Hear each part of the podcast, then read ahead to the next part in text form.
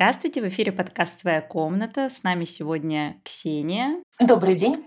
И Наталья, это я. Ну что, у нас новость. Деп выиграл суд мы не можем матово ругаться, да, в нашем подкасте? Нет, за это штрафуют, поэтому мы не можем. Хорошо, тогда просто расскажем, что, собственно, произошло, какой суд, о чем суд выиграл ДЭП. В 2018 году Элизабет Хёрд написала статью под названием «Я выступала против сексуального насилия и столкнулась с гневом нашей культуры». В этой статье она просто написала, что она два года назад стала фигурой представляющей домашнее насилие. Она не упоминала... Эмбер Хёрд да? Да, она написала об этом. И она не говорила о том, что кто был абьюзером, да, в каких отношениях она была. Она никак этого не упоминала. Просто одна фраза. «Я стала фигурой, представляющей домашнее насилие». И в результате э, адвокаты от ДЭПа подали в суд и сообщили, что статья была о нем. Они считают, что она была о нем, что это клевета и что Эмбер должна заплатить 50 миллионов долларов. Очень немеркантильно. То есть на варе и шапка горит. Абсолютно. И мы знаем, что в Англии э, состоялся до этого суд. Деп подавал суд на газету «Сан», потому что «Сан» назвала его «избиватель своих жен». Он очень обиделся, он подал в суд, и на суде было установлено, что было не менее 12 случаев, когда он избивал Хёрд. Не просто там, да, там вкинул в нее бутылку или что-то такое, а он ее действительно жестоко избивал. И тот суд Деп проиграл. Но это суд американский. И американский суд, в котором было шесть человек присяжных, мужчин и две женщины, они решили, что нет, все это фигня, и даже несмотря на то, что Деп бил Хёрд, она все равно не имела права об этом рассказывать. Я читала что там было пять мужчин среди присяжных и две женщины. Ну, на самом деле, мне кажется, что совершенно неважно, о чем был бы этот суд. Пятеро мужчин просто по умолчанию стали бы на сторону мужчины, потому что мужчины всегда заступаются за мужчин. Это известное дело. Даже если бы он убил кого-нибудь, они бы все равно, все равно вот под каждым под каждой новостью об убийстве или изнасиловании полно комментариев мужчин с оправданиями, что она спровоцировала, она сама виновата, куда она смотрела, а он, э, бедосечка, был вынужден убить или изнасиловать или что там еще сделать. Ну а ты знаешь, да, что есть вирусный ТикТок, который набрал больше 200 тысяч лайков. Там какой-то мужик, он наложил на фотографию э, Депа лицо Хёрд в синяках. И он написал, он мог тебя убить, он имел на это полное право. И больше, чем 200 тысяч человек это лайкнули.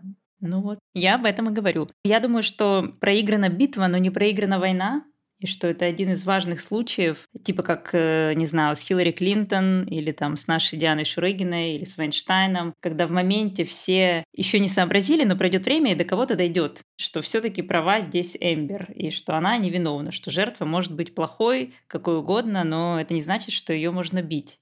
Абсолютно, да. Мне кажется, что мы сейчас имеем дело с ситуацией, люди считают, что это просто какой-то частный случай, они не понимают, что это часть социальной модели, да, часть структурного системного неравенства, которое происходит прямо на наших глазах. Да, но у нас сегодня тема тоже про кое-что структурное, как мы любим, мы же обсуждаем тут только системные проблемы. Мы сегодня будем обсуждать гендер гэп. Я сейчас расскажу странную немного историю у нас был на одной из прошлых моих работ э, один коллега, крайне отбитый чувак, и он как-то рассказал, что во время предвыборной кампании в Госдуму он вышел из метро и наткнулся на штаб ЛДПР, и они раздавали, как всегда, кепки, ну, такие кепки ЛДПР, которые есть у каждого мужика российского. И они еще раздавали по 500 рублей в руки. И он взял эти 500 рублей и сказал, что за эти 500 рублей Жириновский земля ему стекловатой, купил его лояльность на всю жизнь. И всю жизнь он будет голосовать за ЛДПР. И ситуация грустная, мем смешной, я взяла это на вооружение. Когда ко мне приходят курьеры-мужчины, я не оставляю им чаевые. Вообще никогда. Я сейчас объясню почему, и это, собственно, имеет отношение к нашей системной проблеме. Но когда ко мне приходят курьерки-женщины, они срывают большой куш чаевого фонда. Я им даю все деньги, которые не отдала мужчинам. И я всегда даю эти деньги со словами, что я феминистка, я оставляю деньги женщинам и не даю их мужчинам. И таким образом я, как Владимир Вольфович, покупаю лояльность к феминизму. То есть э, такая моя стратегия. Женщина должна подумать, что м-м, феминизм — это что-то хорошее, и купиться, и подумать, и погуглить, и, в общем, задуматься о том, что вообще такое феминизм и зачем он нужен. Мне кажется, что это очень круто. Ты выступаешь просто как агент а, феминизма, распределяя да, свои усилия, прилагая на то, чтобы решить системную проблему хотя бы вот в ее маленькой части, да, но что-то с этим сделать. Мне кажется, что это очень круто. Но проблема все еще остается огромной, потому что согласно докладу Всемирного экономического форума у нас по всему миру разрыв между женской и мужской зарплатой составляет 30% на одной и той же должности. А конкретно в России на некоторых областях женщина получает зарплату на 40% меньше. Да, это практически половина меньше, чем мужчина. И не будем забывать, что при этом женщина возвращается домой вступает на свою вторую смену, обслуживая того же мужчину, обслуживая детей, пожилых родителей, занимаясь всем этим. Но несмотря на то, что мы пашем, значит, как рабы на галерах, на нашей зарплате это вообще никак не сказывается. Ну вот как так получается? Смотри, что вот в каждой стране, даже в самых буржуйских, в самых равноправных странах, даже, например, в Финляндии этот гендерный разрыв в зарплатах 16%. Ну это, конечно, не одна пятая, но близко к тому. Он 16 только последний год, до этого был больше. В Москве он 20%, по России в среднем 30%. Это какая-то явно системная проблема, потому что не может быть так, чтобы каждая женщина в каждой стране, американка, мексиканка, кто угодно, чтобы они сами хотели зарабатывать меньше, сами шли на какие-то невыгодные должности. И вот я хочу поговорить о том, как происходит так, что женщины получают меньше, как на практике реализуется эта разница в зарплатах, почему мужчины зарабатывают больше, откуда берутся все эти стеклянные потолки, эскалаторы, утесы, почему сейчас все квоты мужские. И еще я предлагаю обсудить как можно меньше цифр, потому что их сложно воспринимать, и как можно больше всяких неформальных наблюдений, с которыми очень многие женщины сталкивались, которые сложно подтвердить научно, Хотя сейчас есть всякие исследования, и я знаю, что у тебя всегда в кармане припасено несколько исследований на любую тему. Абсолютно. Я только что недавно читала методику измерения неоплачиваемого домашнего труда. Все можно посчитать. Но об этом мы в другой раз поговорим. Хорошо. Тогда просто начнем с того, почему, в принципе, мужчинам больше платят как они себе просят зарплату больше, чем у женщин на такие же должности. Из-за старых, добрых, гендерных стереотипов, построенных на систематической мизогинии. В Форбсе была статья об этом, там э, в одну консалтинговую компанию нужно было подобрать 7 инвестиционных аналитиков, да, то есть это как бы достаточно крупная должность. При этом мужчинам предлагали зарплату от 120 до 150 тысяч рублей, ну, статья достаточно старая, а женщинам предлагали вилку от 90 до 100 тысяч рублей. Да, то есть разница, вот тебе эти самые 30%. И тех женщин, которые просили больше этой вилки, работодатель просто не рассматривал, потому что он был уверен, что мужчины лучше работают, что их способность к переработкам гораздо выше. При этом это вообще никак не бьется с фактами, потому что мы уже сказали, что совершенно все можно поверить. Женщины гораздо реже увольняются без предупреждения, и даже если они увольняются, они все равно еще какое-то время готовы консультировать своих преемниц, потому что я это постоянно делаю, я думаю, что все это делали, да, что ты уже уволилась, но при этом тебе звонит твоя там, женщина, которую назначили на твое место, и она говорит, помоги мне, пожалуйста, и ты, естественно, помогаешь. А мужчина, он такой приходит сегодня и говорит, ты знаешь, я пишу заявление на отпуск по следующим увольнениям, и я пошел. Ему совершенно все равно, что там будет трава не расти. Но предубеждение работодателя, которое да, сложилось с его детского еще возраста, да, там он с молоком папы впитал, что женщины это просто не люди, все, что он видит, он как бы интерпретирует только в эту сторону. И если теория не бьется с фактами, да, то как бы горе этим несчастным фактом, он будет платить мужчинам больше, несмотря на то, что по факту женщины работают лучше. Да, это один из факторов разрыва в зарплатах. Еще один фактор я объясню на примере метро. Вот у нас есть московское метро. В нем очень малое количество машинисток, потому что им только недавно разрешили работать машинистками. Очень большое количество машинистов. И там же работают кассирши, там же работают ну, какие-то обслуживающие метро сотрудницы. Но у них очень маленькие зарплаты. Когда ты машинист поезда, у тебя зарплата 100 тысяч. Когда ты кассирша или просто сидишь внизу в будке, или там убираешься, у тебя зарплата 30 тысяч. И если сложить все мужские зарплаты и все женские зарплаты, вот и образуется вот этот гендерный разрыв. И он как раз, если брать в отдельных предприятиях, он будет очень большой. Если взять какое-нибудь, не знаю, лакокрасочное предприятие, где мужчинам можно работать с этими химическими чанами, где они замешивают эти лаки с красками и получают, например, 30 тысяч, а в соседнем помещении женщины красят столы этими лаками и красками. И точно так же они дышат этой химией. Точно-точно такая же вредность у них. Но они получают 15 тысяч, потому что профессия мужчин запрещенная, а женская профессия разрешенная, с одинаковым доступом к вредности. И вот таким образом тоже складывается gender gap. Вообще, давай поговорим о запрещенных профессиях. Это есть только в России и еще в парочке стран, таких же, как Россия. Ну да, во-первых, не во всех странах есть еще полноценный доступ женщины к труду в принципе, но раз мы сосредоточились, в общем-то, на достаточно таких высокоразвитых странах, я тут на днях читала сборник э, феминистских исследований, выпущенный в 2001 году такая вот древность, да, больше 20 лет назад. И там Елена Ершова, председатель неправительственного женского консорциума, да, она больше 20 лет на этой должности проработала, очень крутая женщина. И она говорит, что в 1998 году еще они ставили перед правительством вопрос о списке запрещенных профессий. И она прямо говорит, хорошо, ребята, вы говорите, что, допустим, э, не может женщина работать на тяжелом производстве. Она при этом может работать на рыбной фабрике, стоя ногами в воде, разрезая эту рыбу, вокруг эти чаны огромные с солью, она этим дышит, у нее разрушаются легкие, при этом она получает получает свою зарплату в 75 рублей и как бы, да, ну это советское время, еще не шуршит. И этим она работать может. На низкооплачиваемые должности нормально, мы можно. Когда речь заходит о том, чтобы работать на прокатном стане, где совершенно другая зарплата, мужики по 450 рублей получали, нет, там она работать не может. Но уборщицей в этом же цеху мы ей работать разрешим. Вот в первый ковидный год вышел хороший русский сериал «Чики», и там э, есть очень классный эпизод как раз про запрещенные профессии. То есть там действие происходит в таком моногородке, в котором какая-то стройка, какой-то, не знаю, песчаный карьер или что-то такое, где работают все мужики этого города. Женщины работают на ноготочках, торгуют чем-то на рынках, и, в принципе, работы нет. То есть у них есть в классе одна отличница, которая самая-самая умная, какая-то с высшим образованием, и она работает женщиной в бело-зеленом костюме в Сбербанке, которая оформляет кредиты. То есть это стеклянный потолок этого южного городка. И один из эпизодов, когда одна из главных героинь пытается выйти из проституции, они там все как бы вовлечены в проституцию, и пытается найти какую-то работу. Она пытается уйти от сутенера, и она ищет работу, и нигде нет работы. То есть она приходит на рынок, там все, все точки заняты, никто ее туда не пустит. Она приходит, опять же, в этот песчаный карьер и предлагает работать там, но ей говорят, что нет, ты что, типа, тут э, мужикам здесь работать, тебе нельзя. Она приходит на биржу труда, ей говорят, ну вот нянечкой в садик мы тебя не возьмем, мы про тебя все знаем. И работы для тебя просто нет. И это как раз очень показательный момент, что любой самый глупый мужчина с четырьмя классами образования может пойти сантехником или в строительстве где-то работать. А женщину туда не возьмут, ее выталкивают на панель, потому что в маленьком городе ей просто некуда идти. Вот зачем нужно разрешить эти профессии.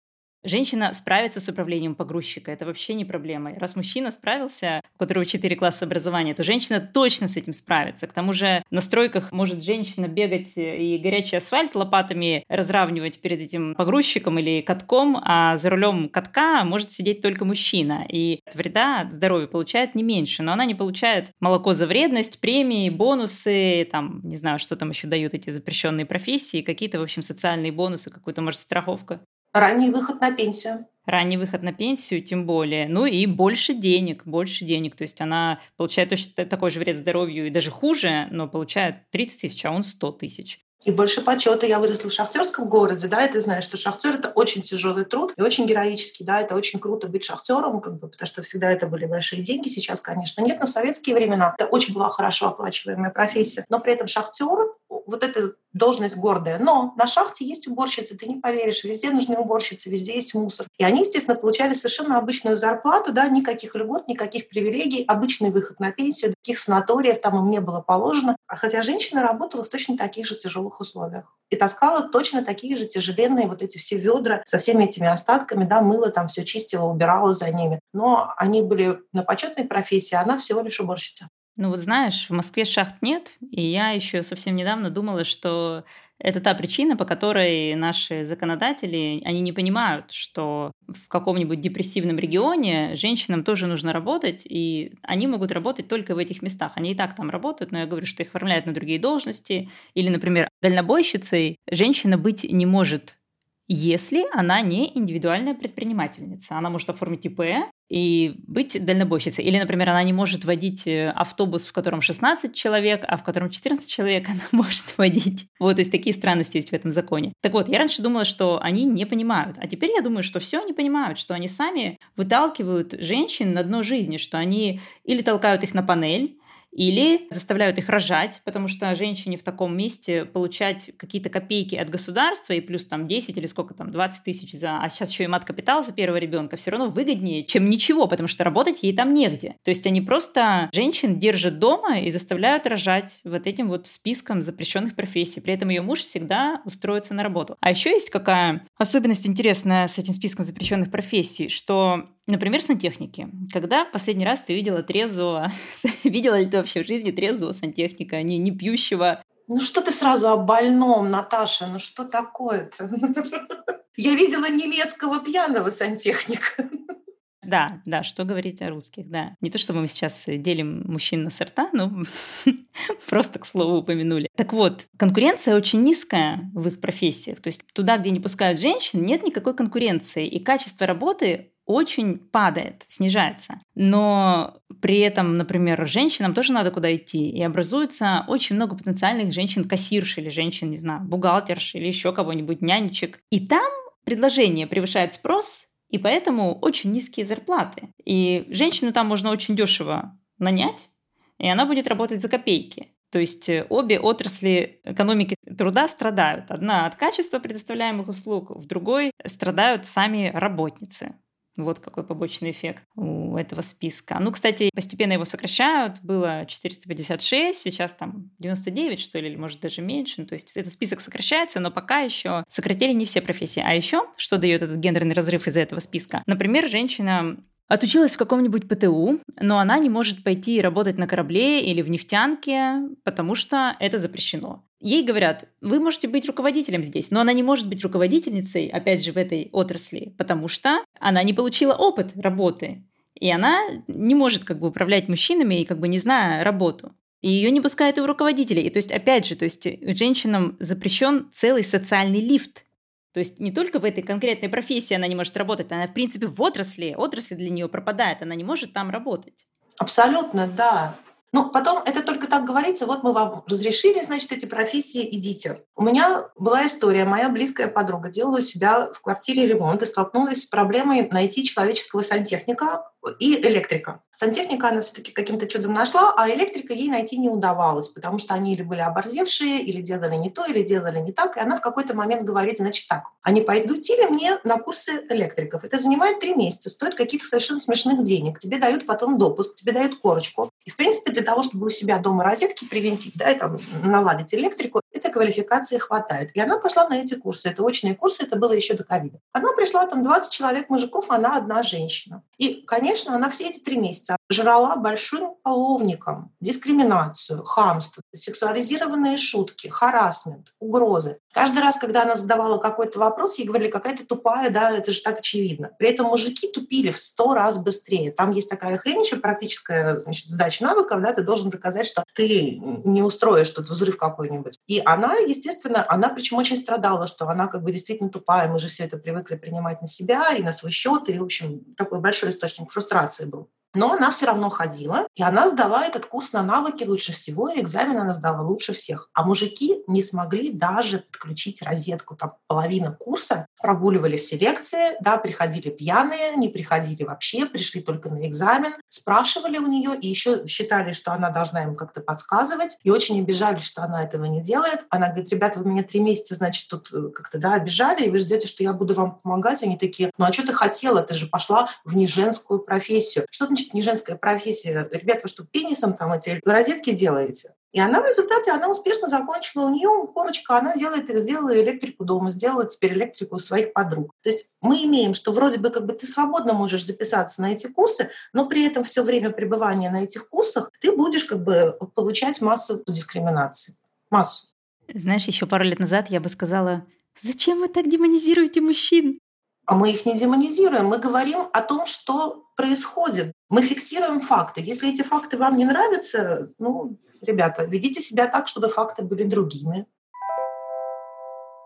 Да. Вот, кстати, про сферы, куда не пускают женщин. Есть профессии типа личный водитель или телохранитель. То есть это мужчины вообще женщин туда не подпускают. Из личных водителей статистика что-то вроде ну, там меньше процента женщин, остальные только мужчины. А это, знаешь, такая должность, ты как бы при начальнике, тебе всегда что-нибудь перепадет. Ты там, не знаю, покажите мне личного водителя, который не построил дачу на какие-то там левые деньги, которому что-нибудь не обломилось от начальника. Или вот, например, телохранитель. Прямо сейчас, вот вчера я прочитала новость, Татьяна Дваждова – это такая бойчиха, боксерка. Она дралась с мужчинами, она там, не знаю, какое-то большое количество боев она выиграла. То есть бокс – это не как плавание, где мужчина плывет быстрее, просто потому что у него плечи в два раза больше, чем плечи плавчихи. А тут важна именно техника. Поэтому, в общем-то, она смогла в своей весовой категории довольно много мужчин побороть. И она одно время топила за то, чтобы этот спорт был общим. Ну, как бы для бокса это уместно, но не для каждого спорта это уместно. Но кейс сейчас о другом. Я просто рассказываю, чем вы сейчас нагуглите и увидите, что она знаменита вот этим. Она пыталась недавно устроиться в охранное агентство. То есть она там игрушечцей работала, и в таких как бы суровых там где-нибудь на фейс-контроле в клубе, в суровых таких профессиях. Но клубы закрываются, надо искать работу снова. Она пыталась устроиться в телохранителе, и ей отказали. И мне это как-то странно, потому что я бы дочери наняла только, только боксерку защищать ее. Я бы в жизни не наняла мужчину, чтобы он защищал, потому что он сам опасен для девочки. И поэтому мне очень странно, неужели нет спроса на женщину-телохранительницу? Ну так вот, они отказали, и поскольку тебе все равно надо покупать, эм, ну, какой-то там охранный, я не знаю, как это называется, какие-то документы, чтобы там работать, то есть, да, лицензию, да, она все это оформила, потратила деньги, и в последний момент ей отказали, и она сейчас подает в суд или уже подала в суд и будет судиться, и очень важно, что она делает это. Она делает это не только для себя, но и для всех женщин. И, кстати, была же женщина, я забыла фамилию, мы обязательно напишем про нее, которая дошла до ООН, до комитета ООН по правам человека, чтобы ей разрешили работать на корабле, я тоже не, не вспомню сейчас на какой должности. И это как-то повлияло на сокращение списка профессий. Даже он делал какое-то заключение для России, что давайте уже отменяйте этот список сколько можно. Ну и вот Татьяна Дваждова делает сейчас то же самое. Она борется за то, чтобы, если женщина не хочет работать, не знаю, там, с санитаркой, кассиршей, кем угодно, вот хочет она работать телохранительницей, вообще работка не пыльная, то у нее должна быть такая возможность. И, ну, я надеюсь, что трудовая комиссия встанет э, на ее сторону. Да, пожелаем ей удачи, потому что это реально очень круто. И действительно, в случае именно детей, особенно девочек, я бы, конечно, нанимала в первую очередь женщин охранницами, потому что мужчину подпускать к девочке, ну, это как-то, да, мы от чего защищаем-то ее? Как вообще реализуется, кстати, вот хороший вопрос. Все, например, говорят, что вот, да в моей компании одинаковые зарплаты, и я даже спросила маму, у меня мама бухгалтер по зарплатам, совпадение. Я спросила ее, ты же начисляешь эти зарплаты, ты же видишь? Но тут еще нелепое совпадение, у мамы работают одни женщины, поэтому она не видит разницы в зарплатах.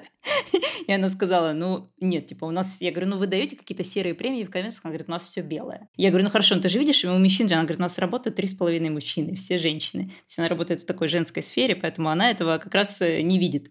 Вот. И потом, я, кстати, ее потом спросила, мама, почему в Америке бухгалтера мужчины. И мама сказала, бухгалтера мужчины, почему я не в Америке? То есть она и тут не смогла мне дать ответ на вопрос. Ну, мама, ну, бухгалтера мужчины в Америке, потому что в Америке бухгалтерия хорошо оплачивается, да, это как с программированием. Ты сам платишь налоги в Америке, за тебя не предприятие платит, а тебе нужно не попасть на штрафы огромные, тебе нужно как-то самому это разрулить, и поэтому там ты готов заплатить любые деньги бухгалтеру, и поэтому, естественно, в эту профессию сразу же прибежали мужчины, да, как с программированием, мы еще об этом поговорим, как, как с акушерством и гинекологией. Так вот, это очень легко оформляется именно технически, всякие схематозы, всякие всякие премии, зарплаты в конверте. Например, э, не знаю, врачу-женщине или врачу-мужчине от женщины, в принципе, ожидают какого-то обслуживания по умолчанию. А если мужчина с тобой любезен, то ему еще и на карман дадут. И вот так вот э, курочка по зернышку клюет, и складывается вот этот вот гендерный разрыв в зарплатах. Или, например, ты присылала очень статью, смешную для меня, как для... Мы помним, что моя лирическая героиня — это чиновница Российской Федерации, про то, что у чиновников одинаковые зарплаты. Это действительно похоже на правду, казалось бы, потому что всегда в этих зарплатах прописывается, что там оклад такой-то, плюс премия, плюс премия, и как бы примерно типа у всех одинаковый оклад. Но на самом деле, как идет распределение этих премий, как это все устроено как бы для чиновников низкого ранга. Ты можешь получать оклад и одну премию, а кто-то там с такой же должностью, мужчина, может получать оклад и 10 премий. И, ну, ты никак это не узнаешь, ничего, и тебе некуда жаловаться, потому что, ну, как бы все, у тебя официально все, ты там подписала бумаги, что у тебя там две премии, и все, а он получит 10 премий. Хотя, да, все белое, все чистое, вообще как бы никаких вопросов. Никто, бухгалтерия, там никто, ну, как бы не бухгалтерия, а аудиторы никогда в жизни не придерутся. Ну, а если говорить о верхушке чиновников, ну, это просто смешно. Возьмите любое министерство, там будет министр-мужчина, мы уже обсуждали, что у нас из 29 министров только три женщины остальные все мужчины. И посмотрите на состав замминистров и директоров департаментов, и даже замдиров. Там будут, э, ну, примерно одна замминистра на 10 мужчин замминистров, это то же самое с директорами департамента. Может, какой-нибудь там кадры и бухгалтерия, там финансовые будет женщина, все остальное будут мужики. Ну, про уровень коррупции в России мы знаем, и как мужчина, вот у него как раз может быть типа оклад 16 тысяч, и все, можно ему вообще ничего не платить, потому что он из серии пистолет дали, крутись как хочешь. Он как бы сам себе деньги заработает, э, как в анекдоте «принеси сало, унеси сало, руки-то липкие». Вот у него руки-то липкие. И потом, когда мы читаем вот эти декларации о доходах, во-первых, многие разводятся с женами, чтобы не палить контору. Во-вторых, кто не развелся, там всегда видно, что этой декларации почитать, там разрыв будет очень приличный. Там будет, например, у мужчины замдиректора департамента и у женщины замдиректора департамента одинаковая зарплата, но у нее больше ничего, а у его жены три машины, четыре квартиры, и, в общем, вот там и запрятан этот gender gap. Совершенно верно. Ну, я работала руководительницей департамента, слава тебе, Господи, не в государственной службе, но я знаю, как это происходит. Каждый раз, да, у нас, как известно, нет системы штрафных санкций, зато у нас есть система премий, которой можно очень грамотно пользоваться в любую сторону. И, допустим, мужчина совершенно запросто может прийти и сказать, пожалуйста, не выписывай мне там премию, что-то еще, потому что премия входит в сумму, в общую, с которой берутся алименты, а он не хочет их платить. Или наоборот, он приходит и говорит, а я же кормилец, мне надо кормить семью. Почему ты не делаешь мне премию больше? Когда ему говорят, что у нас женщинам тоже надо кормить семью, он обижается и говорит, зачем им деньги, у них же мужья есть. И вот эта вот ситуация, когда мужчине систематически доплачивают за его якобы кормление семьи, она происходит постоянно. При этом я читала вот это вот исследование про то, как преподаватели в школах вроде бы у преподавателей точно совершенно у всех одинаковая зарплата, абсолютно прозрачная система. Нет ничего подобного. Во-первых, чаще всего преподаватели мужчины скидывают вот эту ужасную бумажную работу, которая сейчас в диких количествах. Они ее скидывают на женщинах. У меня был приятель, он работал в школе учителем программирования. И он туда пошел только тогда, когда ему сказали, что он будет только преподавать и проверять, соответственно, домашние задания, а всю бумажную работу, все вот эти вот расписания классных часов, планы уроков, она там бесконечная, их из-за него будут выполнять женщины. Естественно, что они за это никакой зарплаты дополнительно не получают. Им просто директор сказал, нам нужен мужчина в школе, он будет получать зарплату, при этом он делает, может быть, 30% от того, что делает обычная учительница в школе, а она делает 100%, и еще 70% его рабочей нагрузки она выполняет. Что мы имеем? Неоплачиваемый, совершенно женский труд, который остается абсолютно невиден для любой статистики. Это, кстати, очень частое дело. Да, абсолютно. И при этом у нас учитель года чаще всего кто? Мужчина. В этом году педофил. Да, это прекрасная история, да? Не в этом году педофил, а педофил какого-то 15 что какого-то года, учитель года, да, оказался педофилом. Это вот недавняя новость. В метро поймали. Угу. Это то, что называется стеклянный эскалатор. Это пример учителя года, когда все, все, все 99% учителей, кроме физрука и кого там, трудовика, которые по пьяни дерутся по всем праздникам, ОБЖшника, да. ОБЖшника, Да, там физрук лапает девочек, ОБЖшник и трудовик напиваются и дерутся. Остальные все женщины. И при этом учитель года из скольки там, из 30-35 раз, а 30 раз был мужчина. То есть каждый раз выбирали... 30 раз был мужчина, да. Да, и в том числе один из них был педофил. Вот почему так важно всегда выбирать только женщин. У мужчины всегда рыльца в пушку, а у женщины был бы ну, практически шанс к нулю стремиться, что она будет какой-то даже смешно говорить, что она кого-то там изнасилует или будет лапать в метро. Вот, кстати, когда говорят о меритократии и справедливом выборе, что нам нужна правда и не важен гендер, ну вот вы выбрали педофила, потому что вам не важен гендер. Да, но смотри, и это работает же на подтверждение вот этого когнитивного искажения, да, мужик, занимающий вот эту должность, учитель, он говорит, а что такого, у меня все легко получилось. И он не видит, что на его пути не было не только препятствий, его путь был дополнительно упрощен. У него были какие-то привилегии, о которых он даже не просил. Ему все их сразу предоставляли, потому что что такое мужчина в школе? Ах, нам нужно больше учителей в школе, больше мужчин, и, соответственно, мы, значит, расчищаем все там на его пути завальчики, мы ему кладем на такую мягкую постельку и говорим, вот как у тебя все клево получилось. И он не видит совершенно, что перед женщиной та же ситуация, она к ней оборачивается совершенно другой стороной. И те камни, которые с его пути убрали, положили перед ней, и она должна взобраться на них, да, как-то расчистить себе поляну, и только после этого она получит возможность работать и получать зарплату ниже на 30%, чем у него. Ну да, он забегает наверх по стеклянному эскалатору. Это термин как раз для обозначения того, что мужчина в женской профессии очень быстро достигает потолка, пробирается наверх.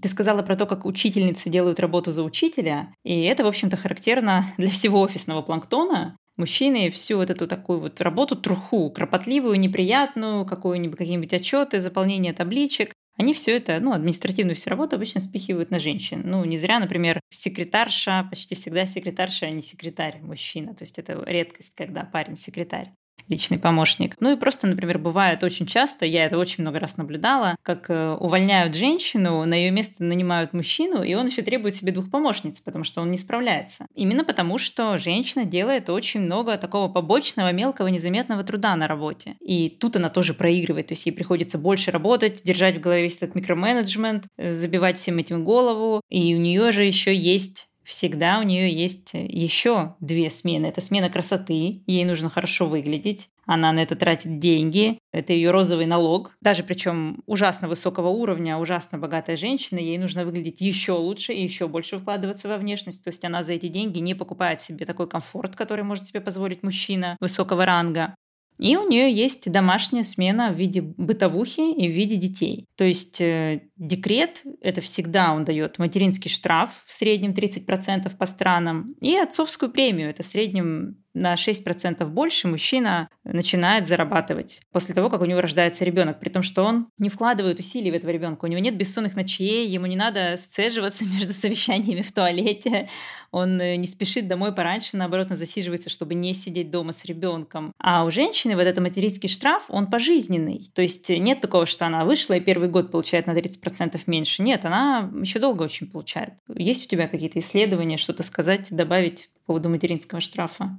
Я тут читала недавно дискуссию, и э, пришла э, очень бодрая комментаторка и говорит, нет, ну что, женщины сами выбирают материнство, да, то есть они же сами этого хотят. Мне кажется, что это история, как в анекдоте про кошку и горчицу. Они не то, что они это выбирают, других вариантов у нас просто нет. Если ты в какой-то момент жизни решила родить ребенка, ты не можешь выбирать себе условия, в которых ты будешь существовать, да, потому что у тебя со всех сторон системное угнетение. И в результате в нашем обществе сложился такой паттерн, что мать отвечает за ребенка полностью от и до. Причем это происходит в любой стране мира. Я недавно читала обсуждение в немецкой группе. Здесь обязательно детский садик с четырех лет, но чаще всего дети ходят в садик уже где-то с года полутора. И мама написала, что ребенок ее трехлетний упал с полутораметровой горки, это очень высоко, не разбился, но сильно ушибся. И она спрашивала, можно ли что-то с этим сделать, потому что все-таки такие дети требуют присмотра, чтобы это в будущем не повторялось, потому что могло закончиться очень плохо плохо. И этой матери прям ее там сожрали с тапками с манной кашей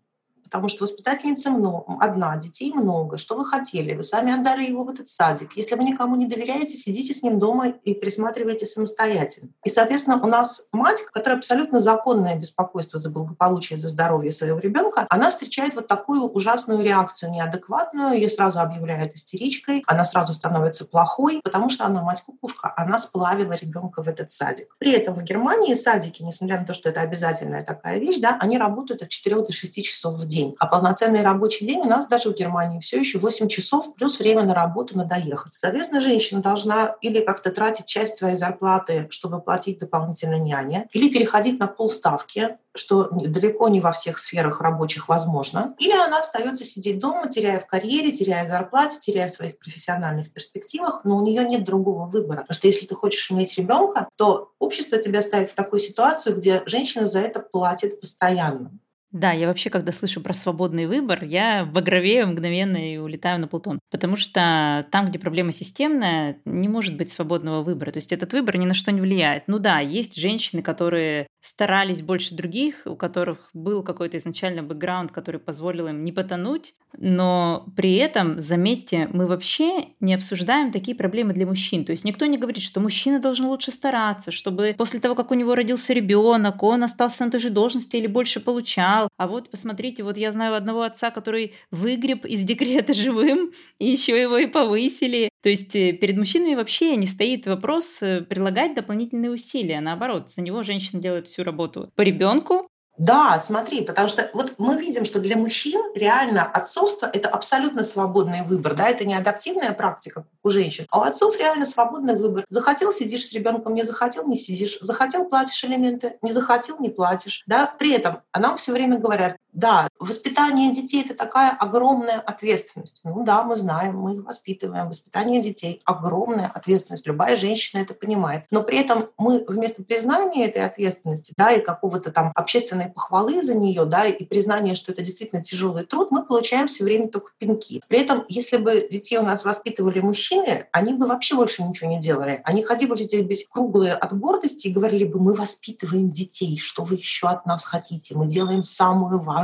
работу на свете. Потому что существует вот этот вот эффект Эйнштейна, который, как называется, там у них один мужик додумался до теории относительности, и теперь они ходят и говорят, смотри, какие мы умные. Додумался один, но умные они все, потому что мужская гендерная социализация, она заставляет их присваивать себе абсолютно любой чужой успех мужской и делать из этого себе подставочку для своего самомнения. А в том, что они сидят в интернете, который женщина изобрела, их вообще как бы не гребет, да, потому что это другое, женский вклад вообще не засчитывается. Потому что мужики, они из всего совершенно делают себе медаль. Но когда женщина требует признания ее реального вклада, они на это реагируют очень злобно и очень ревниво. У меня есть две ремарки. Первое, этот эффект называется пенис Эйнштейна в некоторых справочниках.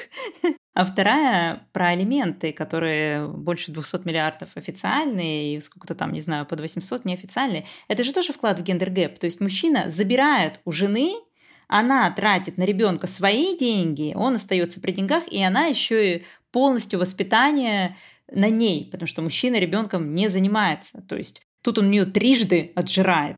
И это тоже делает женщину беднее, а мужчину богаче. А еще, кстати, вопрос свободного выбора. Вот мы тоже тут я наткнулась на один комментарий и тоже долго спорила про то, почему женщины не идут, например, в программирование или в нефтянку или еще куда-то. Ну вот как так получается, что мужчины туда идут, а женщины, они что, не хотят туда идти, они не хотят денег, они хотят, э, не хотят кататься на Бентли, хотят кататься на Ладе Приоре с тонированными стеклами. Как это происходит? Но это происходит намного раньше. Вот мы тут узнали на днях, что во Франции в 10-11 классе, ну или какой у них там последний класс, математика по выбору.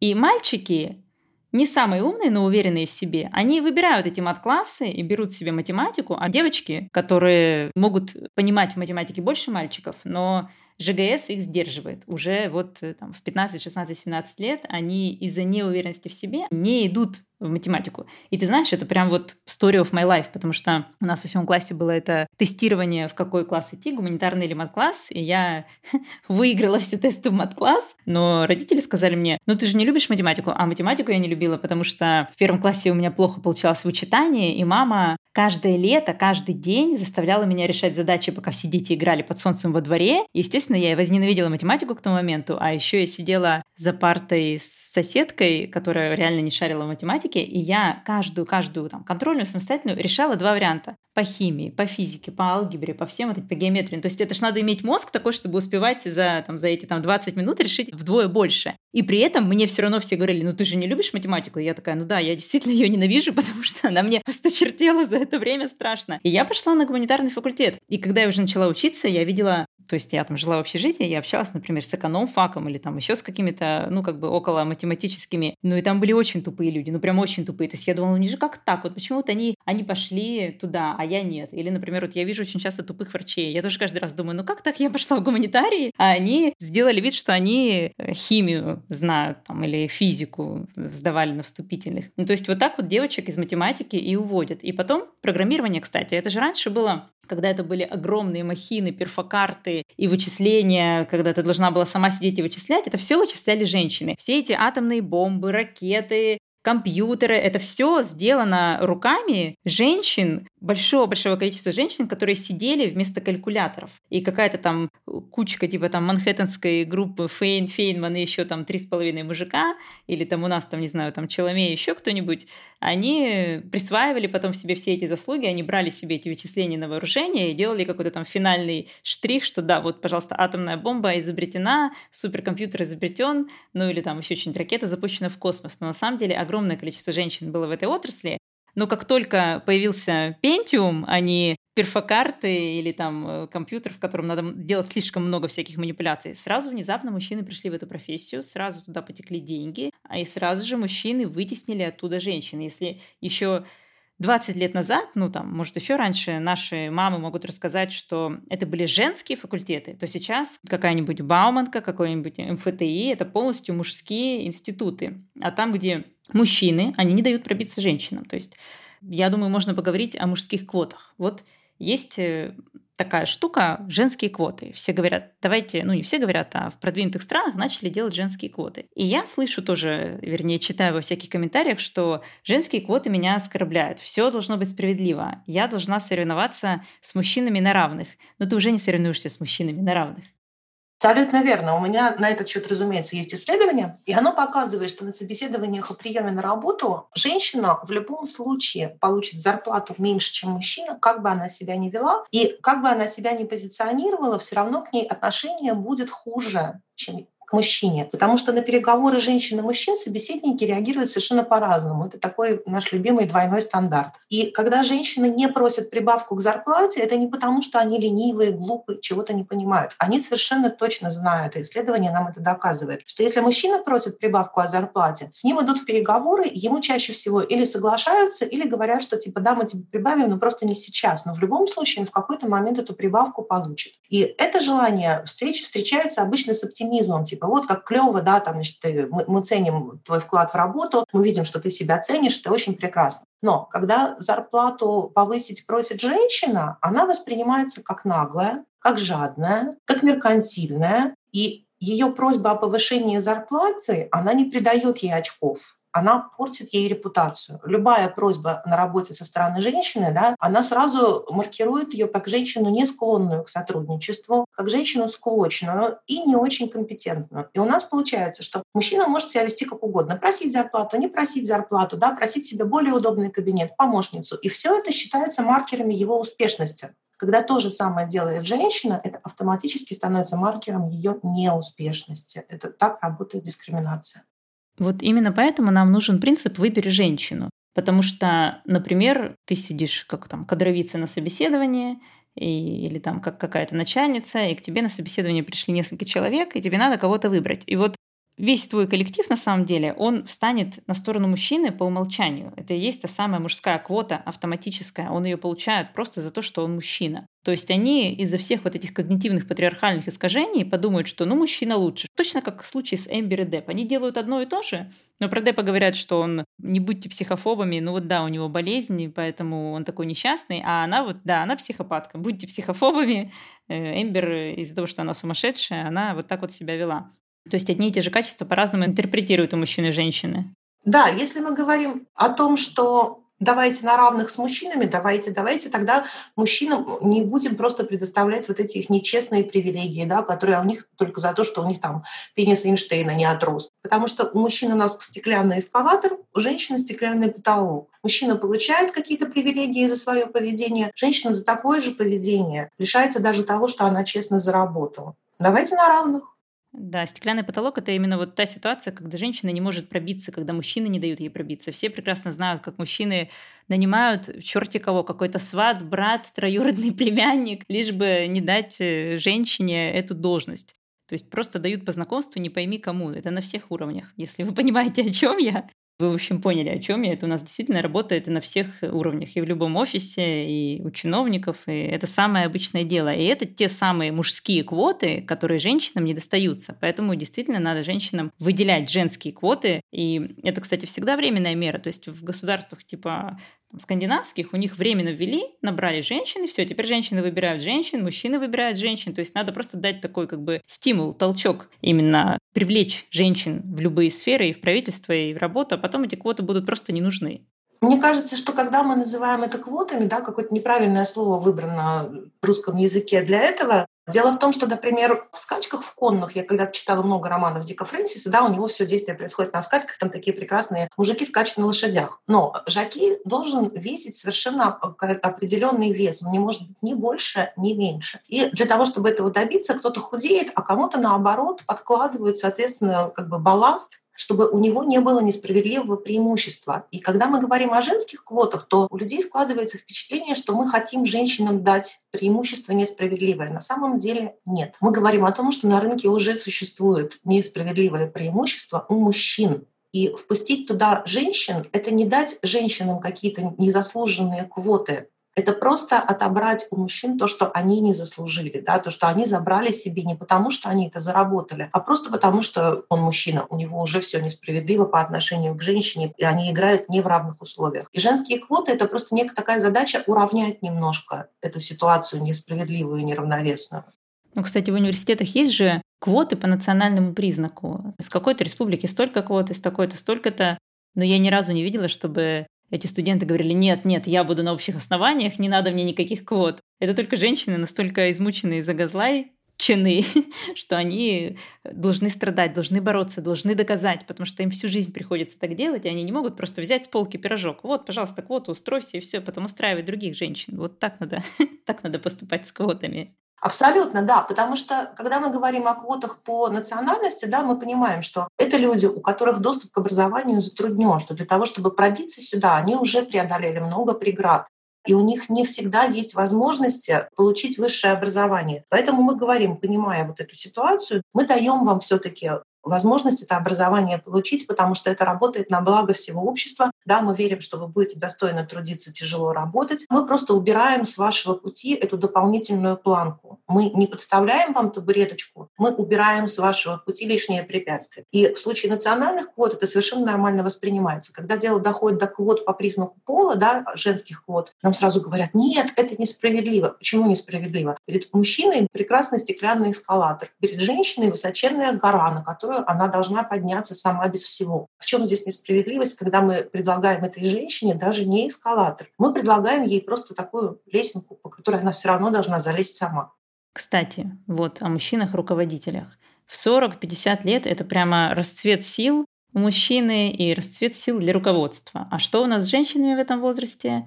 Все объявления звучат как... А женщина после 40 никому не нужна. Да, до 40 лет, до 40 лет. Любая профессия, там будет пометка до 40 лет. А теперь у нас еще и пенсии до 65 лет в России. И 25 лет женщине надо где-то вообще-то работать. И это тоже вот одно еще препятствие, такое неформальное, эйджизм, по которому женщину... Вот, кстати, женщина могла бы, например, заняться каким-то индивидуальным предпринимательством. Но по статистике в малом предпринимательстве тоже больше мужчин, причем конкретно больше их 75%. А все почему? Потому что им дают кредиты, потому что они до этого больше зарабатывали, потому что жена сидит с ребенком, и если все это оформляется на семью, какой-то семейный бизнес, это оформляется на мужчину. И опять у нас получается, что там, в случае развода или еще чего-то, а разводов у нас 8 из 10, кроме Кавказа, женщина остается ни с чем, мужчина остается при деньгами. И это еще один вклад в тот самый gender gap.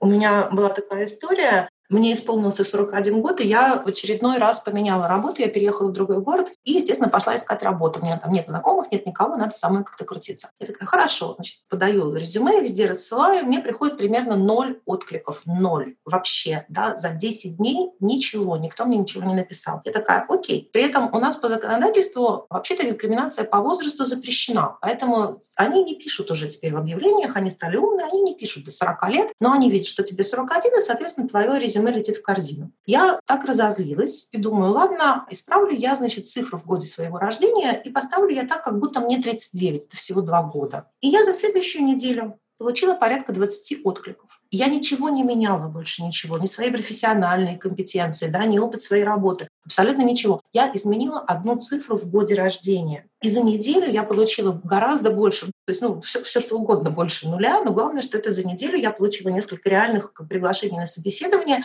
и в конце концов меня кто-то взял на работу, и я пришла, и после собеседования говорю, слушайте, а у меня неправильно, я перепутала там дату рождения, такая вот я легкомысленная, и вы меня, конечно, берете, но мне не 39 я старая кошелка, мне 41. Они такие, нет, но мы видим, что несмотря на то, что вам уже 41, уже 41, вы все-таки еще как-то в своем уме и можете выполнять свои профессиональные обязанности. То есть, видимо, 40 — это такая заветная цифра, после которой мозг у женщины говорит «фигак» и сворачивается. Но некоторые из нас, как видишь, все еще сохраняют остатки интеллекта. И это вот они на полном серьезе это говорят. И в результате у нас получается, что женщина 25 лет находится в ситуации, когда она вынуждена держаться за совершенно любую работу, даже с плохими условиями, потому что она знает, что другую она не найдет.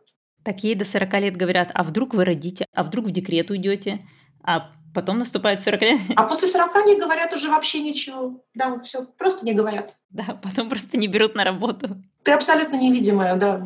Ну вот смотри, а как же бизнес? Вот есть же исследование, что как только женщины появляются в руководстве, как только женщин получается больше в компании, то и бизнес сразу идет в гору. Ну то есть это очень легко объясняется, потому что среди потребительниц очень много женщин. То есть товары покупают женщины. Женщины в семье отвечают за закупки в большинстве абсолютно семей. И когда мужчина думает, что им толкнуть, он не всегда угадывает, а женщина-то знает, что ей нужно. И как только, например, там в FMCG-компаниях там как раз побольше женщин в руководстве всегда, потому что они понимают, что нужно продавать. Где здесь э, логика и рациональность?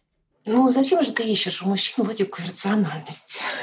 Они совершенно не для этого. Дело в том, что да, если рассуждать именно логически, рационально, если исходить как бы из экономических, в первую очередь, соображений, то чем больше количество женщин в руководстве компании, да, чем больше женщин там работают, тем выше доходы. И обрати внимание, что у нас самые богатые страны — это страны, в которых проблема гендерного неравенства хотя бы уже начинает решаться. Она еще нигде не решена, конечно, но, допустим, Скандинавия, да, это одновременно и богатая страна, и там уже идут какие-то подвижки. Та же Германия, да, самая богатая богатая страна Евросоюза. И в ней очень много женщин практически на всех постах, руководящих в том числе. Чем беднее страна, тем хуже там с доступом женщин к э, оплачиваемой работе, к оплачиваемому рынку труда да, квалифицированному. Тем не менее, мужчины этого видеть не собираются. Тут, значит, экономические форумы ЕС разослал вообще по всем странам практически такое умоляющее письмо, что типа, ребята, у нас экономический кризис, у нас тут вообще как бы ну, беда у нас, катастрофа, пожалуйста, у нас вот есть все данные, что если вы просто наберете на работу женщин, просто наберете на работу больше женщин, у вас через год прибыль повысится на 30%. Если вы наберете на работу квалифицированных женщин, у вас прибыль через год повысится на 60%. Но даже если вы просто абсолютно любых женщин наберете, у вас все равно будет прирост 30%. Это так работает. Пожалуйста, ребят, набирайте женщин. А ребята такие сидят и говорят, да нет, зачем? Мы будем жрать гречку, закусывать пластилиновым сырком, запивать все это табуретовкой, но мы не пустим женщин, потому что это ущемляет наше хрупкое мужское самолюбие. И все, и никакая логика не работает, потому что мы не можем логикой победить предубеждение. Да, я думаю, что мы обсудили достаточно неформальных причин, почему гендергэп существует. Я на прощание расскажу еще одну веселую историю, ну, на самом деле грустную, но и веселую одновременно, как все мои истории. В питерской типографии был такой случай. Мужчина работал на какой-то профессии, запрещенной для женщин. И потом он...